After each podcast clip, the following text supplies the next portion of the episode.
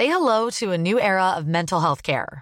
Cerebral is here to help you achieve your mental wellness goals with professional therapy and medication management support. 100% online. You'll experience the all new Cerebral Way, an innovative approach to mental wellness designed around you.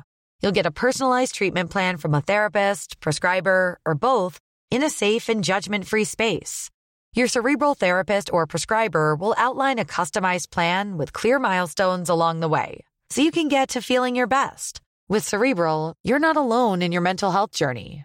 We're here to empower you to live a fulfilling life. So take that first step towards a brighter future and sign up today at cerebral.com slash podcast and use code ACasts to get 15% off your first month. Offer only valid on monthly plans. Other exclusions may apply. Offer ends July 31st, 2024. See site for details. Bonjour, je suis Claudia Prolongeau et vous écoutez Crime Story, le podcast de faits divers du Parisien. Décidément, ce sont les faits divers et leurs conséquences qui ont la vedette aujourd'hui. Des restes humains ont été retrouvés sur la propriété. Le préfet de la région Corse a été assassiné de plusieurs balles dans la tête. Ce Un soir. couple et ses quatre enfants ont donc disparu. L'enquête s'oriente aujourd'hui vers un geste criminel. Chaque semaine, je vous raconte une grande affaire criminelle en m'appuyant sur l'expertise du chef du service police-justice du Parisien, Damien Delseny. Bonjour Damien. Bonjour Claudia. Aujourd'hui Damien, le premier épisode de notre podcast consacré à l'affaire de la veuve noire de la Côte d'Azur. Un dossier où se croisent des retraités solitaires, des testaments modifiés et où une forte odeur de Valium plane du lac Léman jusqu'à la Riviera. Mai 2012. Catherine a 57 ans et vit dans les Pyrénées-Atlantiques à Pau. Ce jour-là, comme d'habitude, elle passe un coup de fil en fin de journée à son père, Robert, 87 ans, qui vit à 900 km de chez elle, en Haute-Savoie, à Tonon-les-Bains. C'est une ville située sur la rive sud du lac Léman, dans une région huppée proche de la frontière suisse. Connue pour ses cures thermales, Tonon-les-Bains a aussi la réputation d'être une commune tranquille, avec un cadre de vie agréable. Une ville idéale pour beaucoup de retraités aisés qui décident d'y passer leurs vieux jours. Robert, lui, a toujours vécu là. Ancien professeur de sciences économiques, il dispose d'une retraite confortable. Il habite un immeuble cossu du centre-ville et son entourage le décrit comme un homme actif, très soigné, toujours rasé de près. Depuis 4 ans, Robert est veuf et cette solitude lui pèse. Il aimerait faire de nouvelles rencontres. Ce jour de mai, quand sa fille essaie de le joindre, c'est une femme qui répond. Catherine ne la connaît pas, mais elle a déjà entendu parler d'elle quelques jours plus tôt. Robert lui avait raconté qu'en se promenant, il l'avait rencontrée dans la rue. Ils s'étaient souri, puis une conversation s'était engagée entre eux.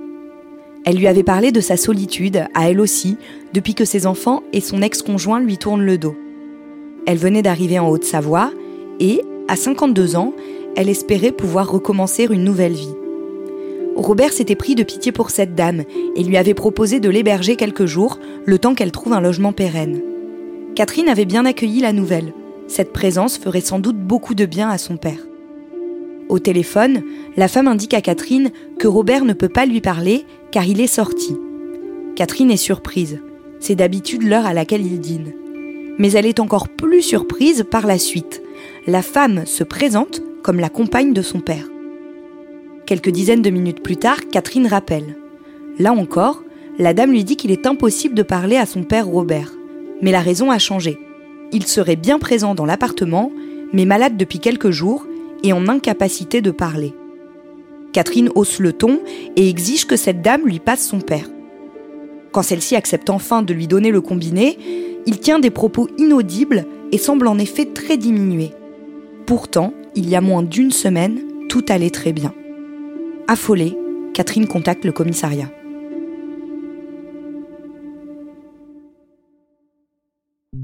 Damien, comment les policiers réagissent à l'appel de Catherine? Eh ben, apparemment, Catherine, elle a, su transmettre son inquiétude et, se montrer assez convaincante parce qu'ils prennent tout de suite les choses au sérieux. Ils vont envoyer une patrouille sur place. Alors, ils vont appuyer sur l'interphone. Quelqu'un répond, mais ne veut pas ouvrir la porte. Et du coup, il y a quelqu'un à ce moment-là, un autre habitant de l'immeuble qui arrive. Et, euh, et donc, les policiers en profitent pour rentrer eux-mêmes dans l'immeuble à la suite de ce locataire. Dans les escaliers, il croise une femme avec une valise. Ouais, et puis une femme qui descend très rapidement ces escaliers avec une attitude un, un petit peu bizarre. Alors eux, ils pensent tout de suite qu'elle arrive de l'appartement en question, celui dans lequel ils veulent rentrer, et euh, ils lui posent la question, elle répond que oui. Alors ils lui demandent ses papiers d'identité. Euh, elle s'appelle Patricia Dagorn, elle a 52 ans, et elle leur dit tout de suite qu'elle est une amie proche du retraité qui l'héberge depuis quelques jours. Ils arrivent à en savoir plus sur euh, leur relation? Alors, pas vraiment. Là, on est dans une discussion dans, un, dans une cage d'escalier. Elle répond pas en plus très franchement euh, aux questions. Ils n'arrivent pas à savoir si c'est une simple amie, si c'est une amie intime, si c'est la compagne. Et puis, les policiers ont tout de suite l'impression qu'elle fait très attention à ce qu'elle dit, au contenu de ses réponses, qu'elle réfléchit beaucoup avant. Tout ça, ce comportement, cette espèce de calcul qu'elle a l'air d'avoir, ça intrigue aussi beaucoup les policiers. Moyennement convaincu par les explications de Patricia Dagorn, les policiers lui intiment d'ouvrir la porte de l'appartement de Robert. Ils entrent et se dirigent vers la cuisine. Là, ils trouvent deux valises qui appartiennent à la femme. Les policiers explorent l'appartement pièce par pièce. En arrivant dans la chambre, ils trouvent Robert dans un état déplorable. Assis par terre, le dos appuyé contre le bord du lit, Robert est quasiment nu. Il a une barbe de plusieurs jours. Les vêtements autour de lui sont imprégnés d'urine. Les policiers ont le sentiment que l'homme est à cet endroit depuis déjà plusieurs heures. Ils essaient de l'aider à se relever, mais Robert n'y parvient pas. Il semble désorienté, souffrant, il a des échymoses sur les jambes et le bas du dos. En attendant l'arrivée des secours qu'ils ont demandés, les policiers questionnent Robert pour tenter de comprendre la situation. Le vieil homme raconte qu'il a accueilli chez lui Patricia Dagorn il y a quelques jours, mais que depuis le début, elle le violente. Pour les agents de police, la maltraitance ne fait aucun doute. Il place Patricia Dagorn en garde à vue au commissariat de Tonon-les-Bains. Dans les locaux de la police, elle se montre très calme, n'oppose aucune forme de résistance, ne demande pas pourquoi elle est là. Quand les enquêteurs lui notifient les raisons de sa garde à vue, elle se défend d'avoir maltraité Robert. Elle explique au contraire qu'elle a pris soin de lui dans un moment où il en avait besoin. Elle décrit un homme sénile qui tombait souvent et se négligeait. Comme il n'avait selon elle plus de famille ni d'amis, que tous l'avaient abandonné, elle s'était fait un devoir de l'aider. Surtout, Patricia donne un nouvel éclairage à sa relation avec Robert. Elle raconte que si le vieil homme l'hébergeait, c'est parce qu'il lui avait proposé un marché. En échange de son aide, Robert aurait demandé à Patricia d'avoir avec elle des relations sexuelles. Elle raconte aux enquêteurs avoir accepté et avoir rempli sa part du contrat dès le premier soir. Ensuite, tout se serait bien passé. Damien, les réponses de Patricia ne satisfont pas les policiers? Non, pas tellement. Euh, alors d'abord parce que depuis le premier contact qu'ils ont eu avec elle dans l'escalier de l'immeuble, ils la sentent pas, ils la sentent un peu fuyante. Et puis il y a quelque chose de louche dans son comportement. Et puis surtout, il y a les constatations faites dans l'appartement même. Vous venez de le dire, on le rappelle, euh, il baigne dans son urine quand il le trouve, il est au pied de son lit, euh, il est presque nu.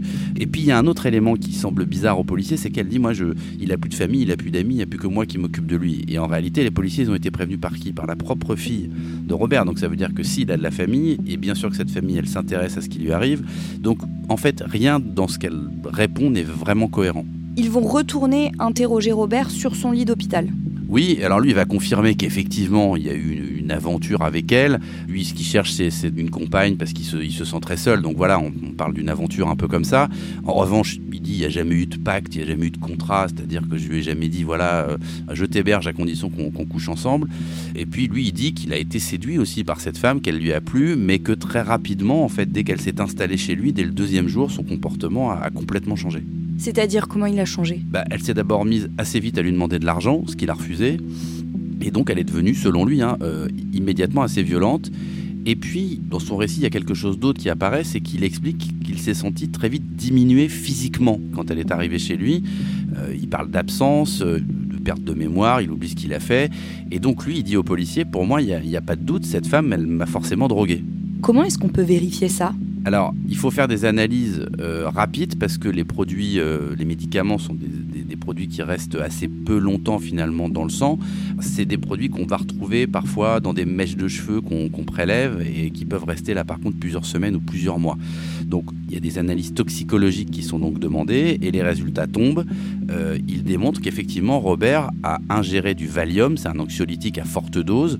Pour des personnes qui ne sont pas habituées à en prendre, comme c'est le cas de Robert, ça peut donner vraiment des, gros, des gros coups de fatigue ou des gros coups de massue. Ça peut même tuer si on, vraiment on, est sur du surdosage. Et en fait, les analyses, qu'elles disent, c'est que la quantité de Valium qu'on trouve dans le corps de Robert, elle est très très importante. Vous venez d'écouter l'épisode 1 de Crime Story consacré à l'affaire de la veuve noire de la Côte d'Azur. Suite et fin de ce podcast dans l'épisode 2, déjà disponible sur le site leparisien.fr et sur toutes vos plateformes d'écoute. Crime Story est le podcast fait divers du Parisien.